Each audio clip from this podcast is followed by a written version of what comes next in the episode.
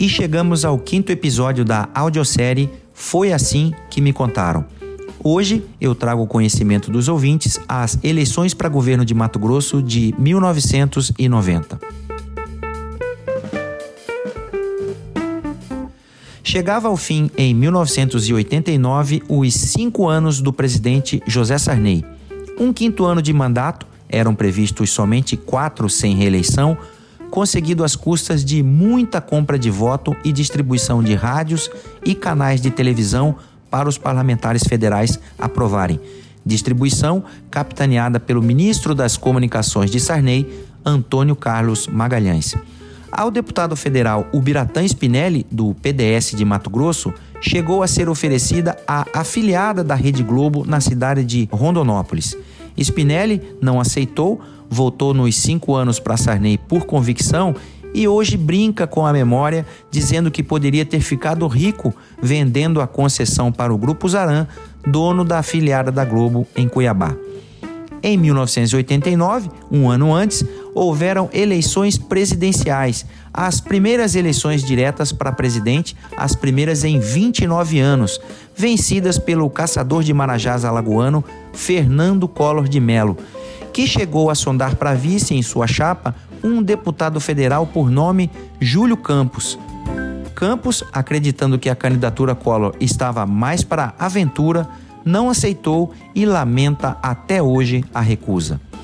O estilo peculiar e espetaculoso do mandato de Fernando Collor, que havia batido Luiz Inácio Lula da Silva num polêmico segundo turno, seus planos econômicos fracassados com o confisco de todas as aplicações financeiras da população brasileira depositadas nos bancos, inclusive da caderneta de poupança, e mais o retorno da inflação definiria os rumos das eleições de 1990. Por aqui, tal qualmente seus antecessores, o governador PMDBista Carlos Bezerra, eleito no calota eleitoral do Plano Cruzado em 86, deixava o governo bastante machucado.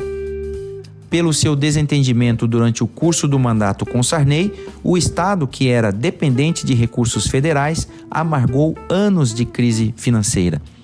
Bezerra deixava o governo em março de 1990 para concorrer ao Senado da República, acusado de pagamentos de dívidas fictícias de obras inexistentes e ainda enfrentou pesadas greves de servidores por reajustes de salários. Sua candidatura ao Senado chegou a ter pedido de impugnação pela oposição, mas não obtiveram sucesso. Em seu lugar, pega a faixa governamental o vice Edson Freitas. Este, já no final do mandato, sofre um AVC em pleno voo de ultraleve, que era seu hobby, ficando incapacitado para o exercício do mandato.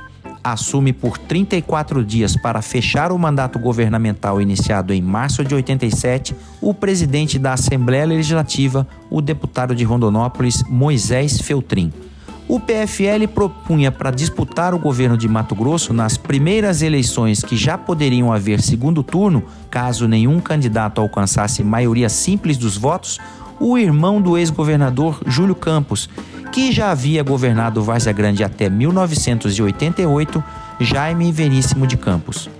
O final melancólico do governo de José Sarney do PMDB, as diversas acusações e greves sofridas pelo governo de Carlos Bezerra, também do PMDB, e o desalento por ter embarcado na aventura Collor de Mello para presidente daria o tom das escolhas do eleitorado nas eleições daquele 1990, onde prevaleceria o senso de que era melhor optar por um mandatário que aparentasse experiência de gestão.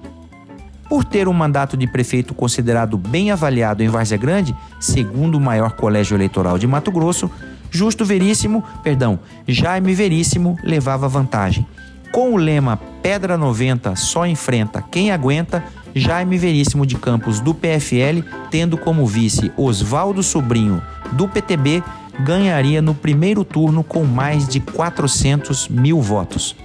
O segundo colocado seria Agripino Bonilha Filho, de um PMDB desidratado que obteve pouco menos de 14% dos votos.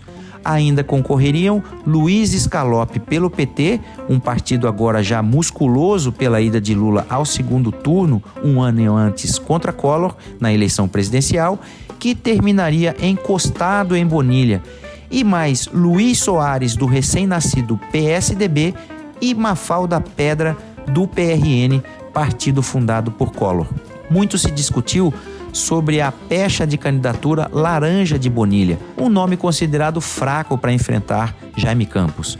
Mas o fato é que até o PMDB dava como certa a vitória de Jaime e buscava concentrar força mesmo em eleger Carlos Bezerra para o Senado, que enfrentava o deputado federal Júlio Campos, irmão de Jaime, dois ex-governadores, portanto, disputando a senatória no pleito que ficou conhecido como a Vitória dos Três Jotas.